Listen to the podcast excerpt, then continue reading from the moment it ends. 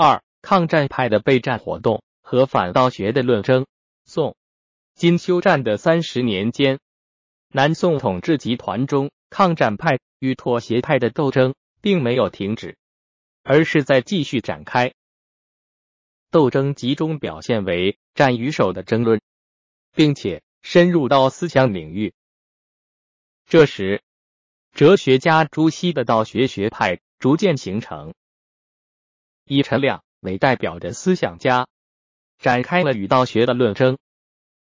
一、抗战派的备战和朱熹道学集团的形成，自一一六五年宋金和议订立以后的十年间，是一个段落。在这个段落里，孝宗启用于允文为北上抗战做军事准备。抗战派和妥协派。基本上处于相持状态。抗战派的备战活动和议订立后，孝宗并不甘于就此妥协，继续做收复失地的打算。孝宗独掌用人大权，亲自处理政事，对人说：“我每天都要游行全国一周，只处理各地文卷。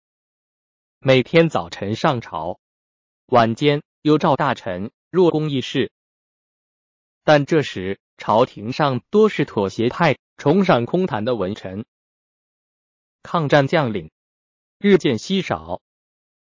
一一六七年，吴玠病死，抗金的老臣只还有于允文一人。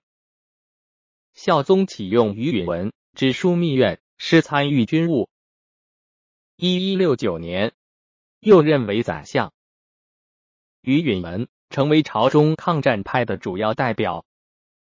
宋金和议约定，宋向金称之皇帝，不再称臣。但此后宋金使臣往来授书，仍沿用君臣礼。孝宗很为懊恼。钦宗这时已在金朝死去。于允文主张派遣使臣取金，以索取徽。亲临寝地为名，要金朝归还洛阳，攻献地北宋皇陵所在地，并要求。改定授书礼。吏部员外郎。张林。因事事。提出反对。吏部尚书。陈良又说：“现在想要的河南地，以前曾归版图，不久。还是失掉，主张不如不要。”这显然。是典型的妥协言论。陈良又贬官出朝，孝宗决定向金朝遣使。于允文推荐李涛或范成大。李涛胆小怕死，说现在让我去，是丞相杀我了。一一七年五月，范成大出使金朝，面见金世宗，拿出改礼所递的文书。今朝不敢杀范，回书拒绝，只说是当审处。在此以前，只是今朝所地，宋朝不断割地。范成大使今所地，虽然不可能成功，但显示宋朝敢于提出挑战，政治上的意义还是积极的。孝宗在各地修筑城防。做抗战的准备。一一六七年，殿前指挥使王琦到淮水上视察两淮城壁，修筑扬州城。朝中妥协派官员又纷纷反对，说是怕敌人知道，引起怀疑。孝宗慨叹说：“这些儒生的议论，真是不达实物，不足序。”此后几年间。陆续在泸州、河州、楚州和襄阳府做防御的准备。于允文又建策加强民间抗金武装，由官员统领教练，一旦发生战事，就可以分派守关。他估计兴元、扬州等处民间自动结集的抗金武装有七万人，一人兵集的有两万三千人。荆州、房州等地也约有三万人。两处入兵籍的军士共约五万多人，组织抗敌是强大的力量。一一七二年，孝宗以于允文为少保、四川宣抚使，到四川整军备战，计划从四川出兵，与朝廷主力军配合，在河南会师。于允文去后，孝宗要各州军轮番训练，各州因军官贪污，衣甲兵器都不齐备。能够领兵作战的将军也很缺少。孝宗曾对于允文说：“我近来在桌底上写了一个将字，反复考虑，找不到选将的办法。”于允文到四川一年，选练兵士，增加口粮，添置马匹，很有成效。孝宗多次秘密下诏催促出兵。于允文回答说：“军需还不齐备。”一一七四年二月，于允文在四川病死。四年之后，孝宗到白石阅兵，见军士都是少壮，叹息说：“这都是于允文的功效啊！”于允文病死，孝宗自四川出兵的计划又落空了。朱熹道学集团的形成。朱熹出身在徽州婺源的一个官吏家庭，父亲朱松做过县尉。一一四八年，朱熹十九岁中进士，做过泉州同安主簿。任满后，向程颐的再传弟子李栋、殷同同学习成学。一一六二年六月，孝宗初即位，启用张逊。做出兵抗金的准备，要朝内外陈述政见。朱熹上书检测三事：一是属讲圣学及大学中的格物致知、正心诚意之学；二是停止议和及前世所地，应先修内政。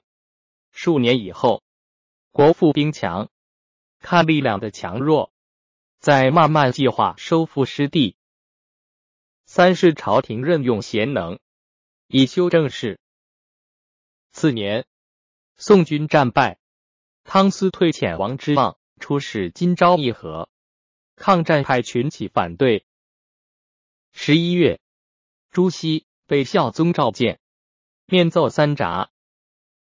第一札说：“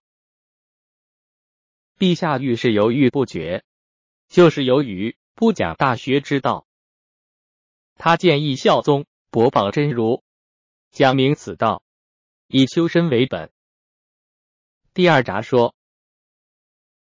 国家大计有三：战、守、和。他提出君父之仇，不共戴天，因此反对议和，而主张和战、守之计以为一。第三札引据周宣王。内修政事，外攘夷狄之道，说是其本不在乎威强，而在乎德业；其备不在乎边境，而在乎朝廷；其具不在乎兵实，而在乎纪纲。讲到抗金作战，他说：现在朝内外的议论，都说要整顿边防，充实仓库，训练士卒。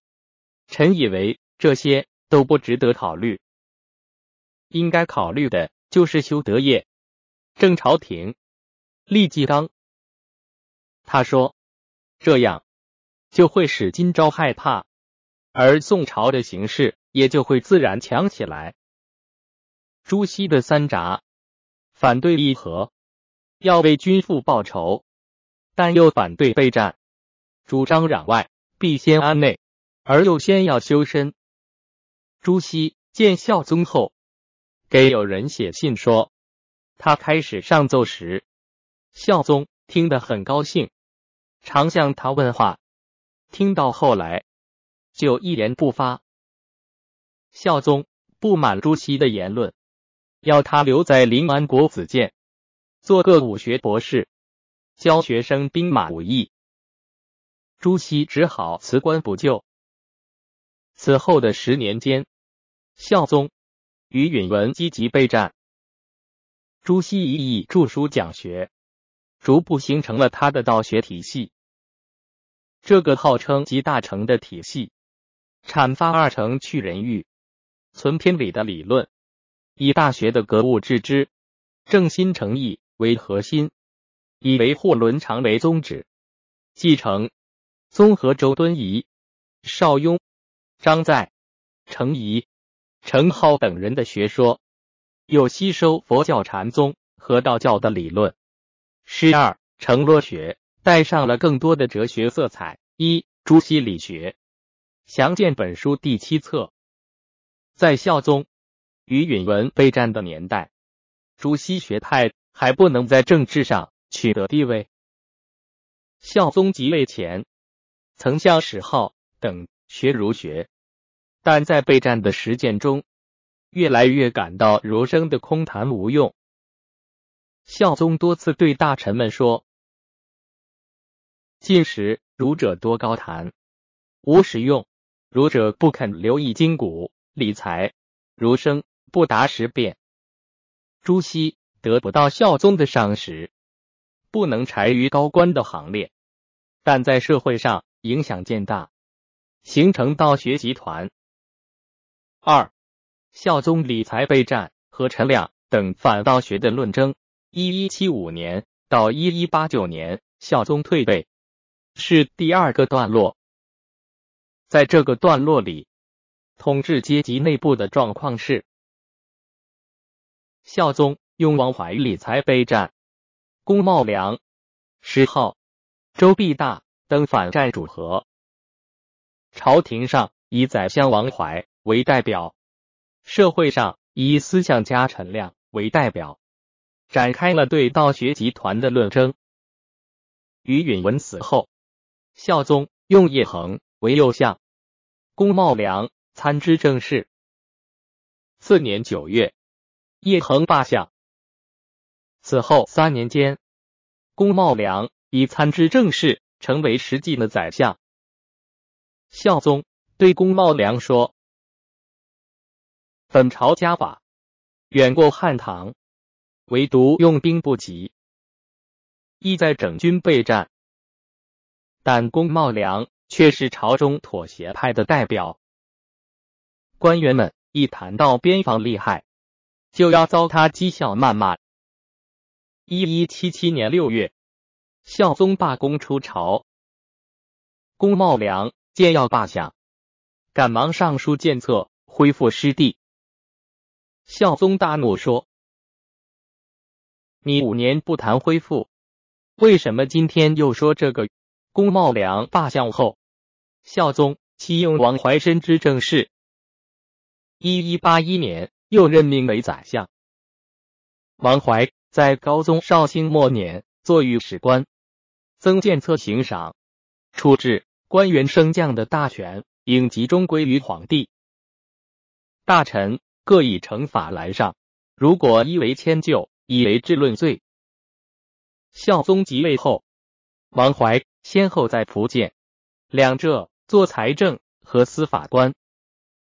扶离战后，王怀被孝宗召见，见策则将，备器武器减兵足食，主张继续备战。公茂良坐相，王怀在枢密院。主管军务，孝宗用王怀执政，对他说：“近来士大夫多以谈农事当作羞耻，农事是国家的根本。士大夫好做高论而不务实，还说是羞耻。周公、孔子也未尝不理财。又说士大夫。”还不愿意谈论恢复失地，家里有田百亩，其中五十亩被人占据，不是就要告状吗？对自己家事明白，对国事就怕谈，这算什么？孝宗制定理财备战的执政方针，王怀做相，一直执行着这个方针。孝宗模仿北宋初年的办法，把州县的基余钱物集中到朝廷，设置封装库，逐年储备，作为备战的军需。一一七九年，封装库只有现钱五百三十贯，到一一八三年增加到三千多万贯，加上地方装机钱，共达四千七百余万贯。孝宗慨叹说：“周礼一书，理财居其半。后世儒者尚轻谈，以理财为所物，可谓不知本。”孝宗统治初期，曾经听从过某些对王安石变法的诋毁，这时已完全接受了王安石的论点，一部周礼，理财居其半，再一次批驳了反理财的儒者。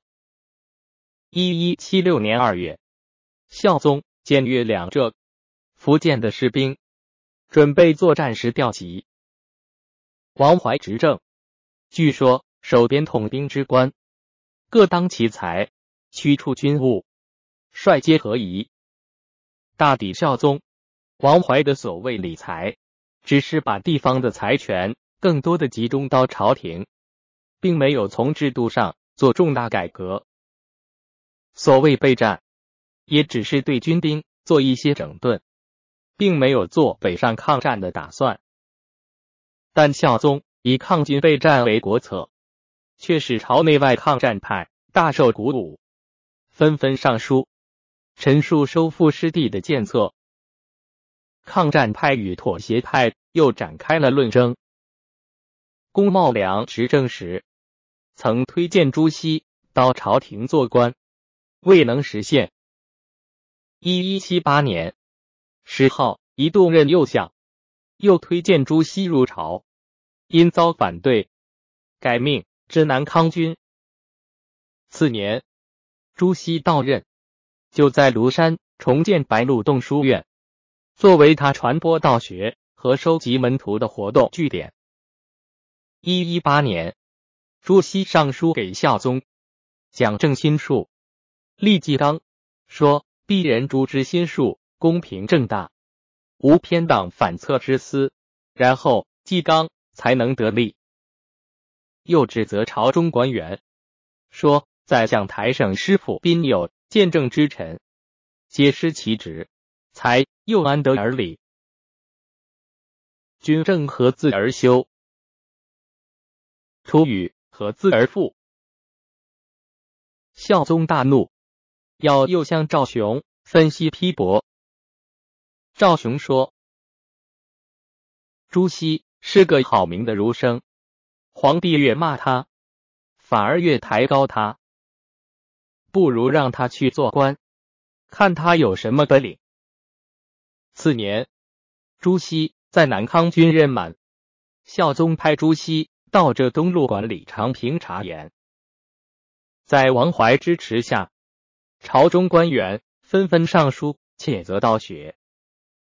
一一八年六月，秘书郎赵彦忠上书指斥落学是怪精于外假成敬之名，内忌虚伪之实，世风日弊，人才日偷，请求孝宗下诏，使人明了朝廷的好恶，以便世风。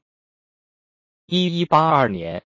朱熹出关浙东后，吏部尚书郑秉上书，明确提出反对朱熹，说所谓道学者，欺世盗名，不宜信用。欲立陈甲面奏孝宗。进士士大夫有所谓道学者，以正心诚意，克己复礼为事，假其名以记其伪，请孝宗明诏中外。痛革此席，考察其人，并斥勿用。孝宗采纳陈甲的谏策，朱熹由此罢官，继续在社会上讲学。社会上坚持抗战和反对道学的代表是思想家陈亮。永康人陈亮早年读兵书，研究军事。一一六九年。陈亮向孝宗上中兴五论札子，分析当时形势，建议朝廷迁都建康，以重兵驻荆襄。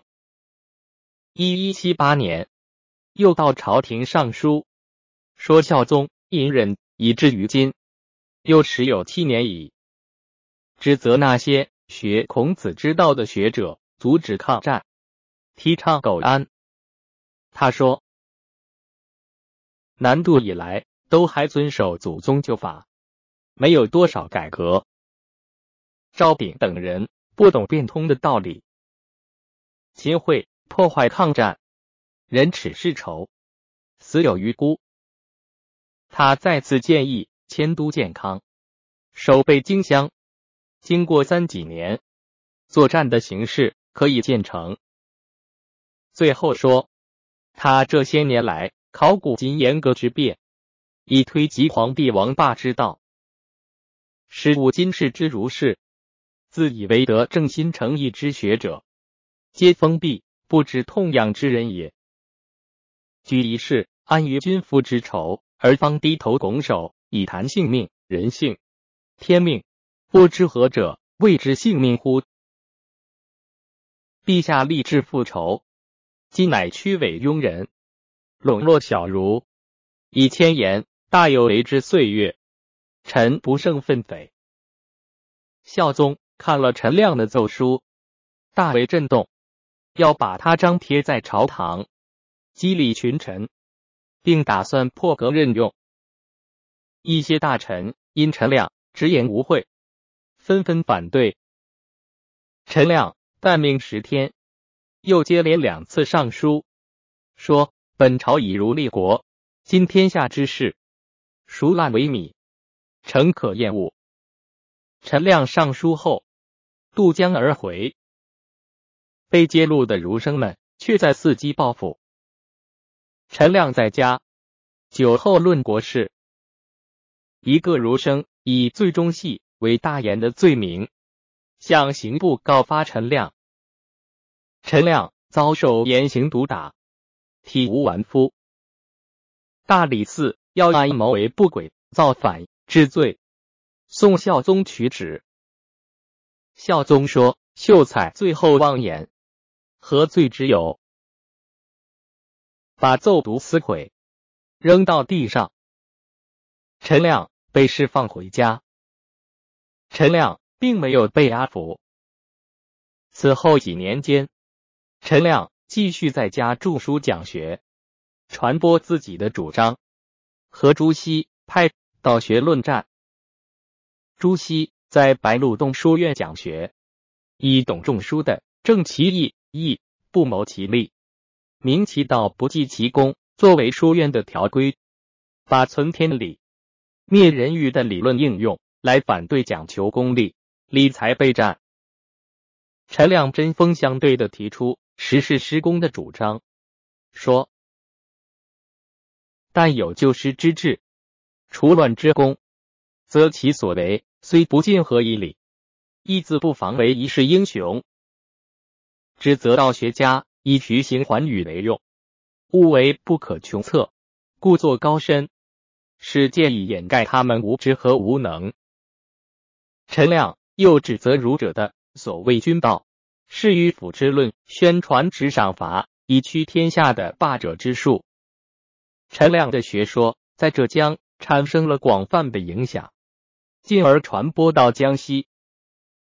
朱熹对他的门生说：“陈同甫、陈亮自学已行到江西，这人信相已多，家家谈王霸，不说孔孟，可谓可谓浙江一带。”甚至东来吕祖谦的学派，也有一些门徒接受了陈亮的影响。朱熹惊呼：“近来博公、吕祖谦字门人，亦有为同府之说者，二家打成一片，全然不是孔孟规模，却做管仲、商鞅见识，令人慨叹。”陈亮和朱熹的论争被称为。王霸义利之变，陈亮之学兴起，抵制着朱熹道学的传播。一一八四年三月，陈亮又被捕入狱。这一次是诬指他请乡人宴会，胡椒中可能有毒。但在狱两月余，狱吏百端搜寻，找不到丝毫罪状，只好又把他放出。陈亮刚一出狱，朱熹就给他写信，说：“老兄平时自处于法度之外，不乐闻儒生礼法之论。这次入狱的原因，我虽然不了解，大概平日所为也得罪了不少人吧。”朱熹接着劝陈亮说：“老兄高明刚决，不是不愿意改过的人。以我的想法，还是放弃屹立王霸的学说，从事于成分治愈，谦善改过，完全以纯儒之道来约束自己。”陈亮回信声明说：“亮口说的，手作德，本非闭眉合眼。”蒙童精神，以自负于道学者也。又反驳进士诸儒所谓三代以天理行，汉唐以人欲行的言论，说诸如自处者曰义，曰王；汉唐作得成者曰利，曰霸。一头自如此说，一头自如彼作。说的虽甚好。做得也不恶。在这封信里，陈亮还明确指责朱熹道学失原心于渺忽，教理于分寸，以积累为功，以涵养为正。又申明陈学是在于堂堂之阵，正正之旗，风雨于雷交发而并至，龙蛇虎豹变现而出没，推倒一世之智勇，开拓万古之心胸。诸臣之间学说根本不同，没有调和的余地。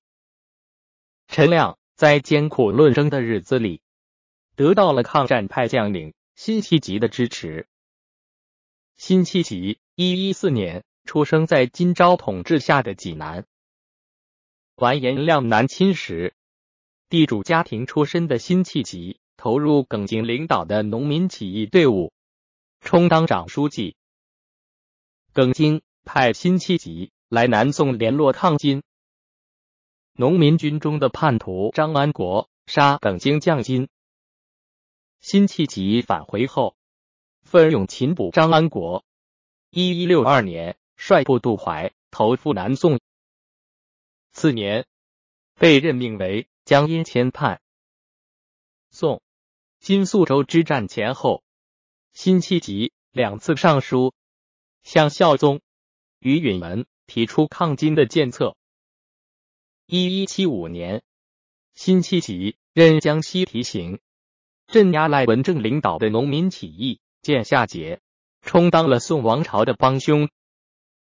但在统治集团内部的激烈斗争中，辛弃疾始终坚持抗战反金，遭到妥协派的打击。一一七八年，辛弃疾。入朝任大理寺少卿，此后历任湖南、江西安抚使，两浙西路提刑，被妥协派官员监察御史。王令因令令弹劾。一一八二年罢官，退居信州上饶。辛弃疾在临安时。与陈亮相识，陈亮曾说：“当今。”最有名望的人物，文的是朱熹，武的是辛弃疾，但两人夹夹因家家然若不相入。孔子的学生樊迟请学驾，孔子骂他是小人。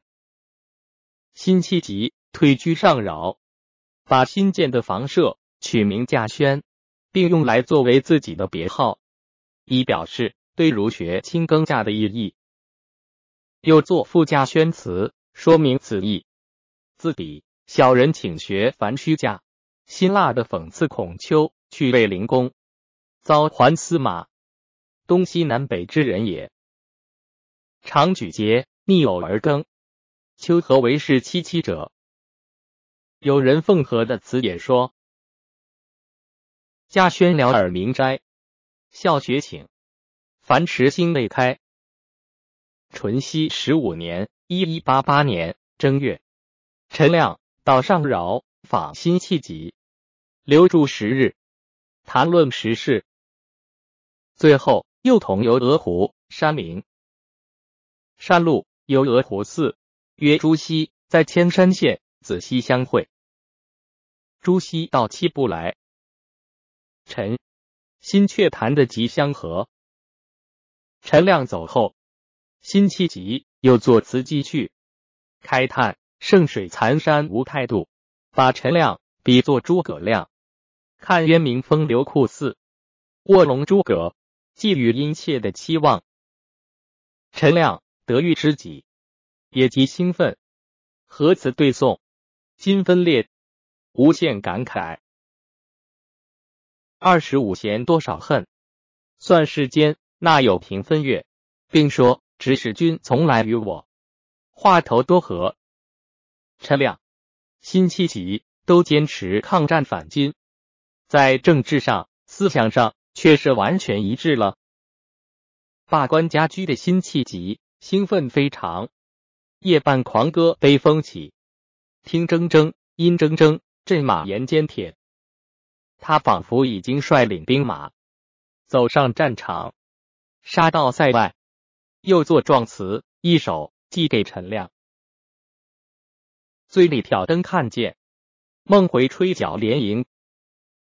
八百里分麾下，因这这五十弦翻塞外声。沙场秋点兵。陈亮、辛弃疾这样高涨的抗战情绪，并不只是他们两人的，而是反映了进步的社会力量的共同愿望。也是反映了广大群众的强烈要求，但是这时朝廷上反战主和的妥协，保守势力却正在积极活动，向抗战派展开攻击。一一八七年，周必大任右相，刘正参知政事。周、刘都是朝廷上反战官员的代表。在周必大支持下，左补阙、薛书四等上书攻击王怀。一一八八年五月，王怀被排挤罢相，次年病死。周必大又向孝宗推荐朱熹。这年六月，朱熹到临安入奏，有人对他说：“你的正心诚意之论。”皇帝最讨厌听，不要再讲了。朱熹说：“我一辈子的学问就是这四个字，不讲这个怎么行？”孝宗见朱熹，说：“十多年没见你，你也老了，应当给你个轻要的官做，不要再去管州县。”孝宗任命朱熹。做兵部郎官，几天之后，兵部侍郎林立出来反对，说：“朱熹本无学术，只是偷窃成疑。张载的序语，未知道学，私自推尊，带领学生数十人学做春秋战国时儒者的姿态，孔孟到处游荡的风气。现在。”只听他虚名，就叫他人奏。任命之后几天不来，是心怀不满。朱熹既被认为兵部郎官，我就可以管他，请将朱熹停罢。周必大、薛书四等纷纷上书说，朱熹未到任，是因为这几天有脚病。太常博士叶氏。上书激烈的攻击林立，说：“考虑河西之词，无一识者。至于其中未知道学一语，则无识最甚。”又说：“往日王怀就是用这个办法，因废正人。林立又袭用正柄。陈甲之说，以道学为大罪，良善受祸，何所不有？是欲使胡进臣也弹劾林立，喜同恶意，无事而指学者为党。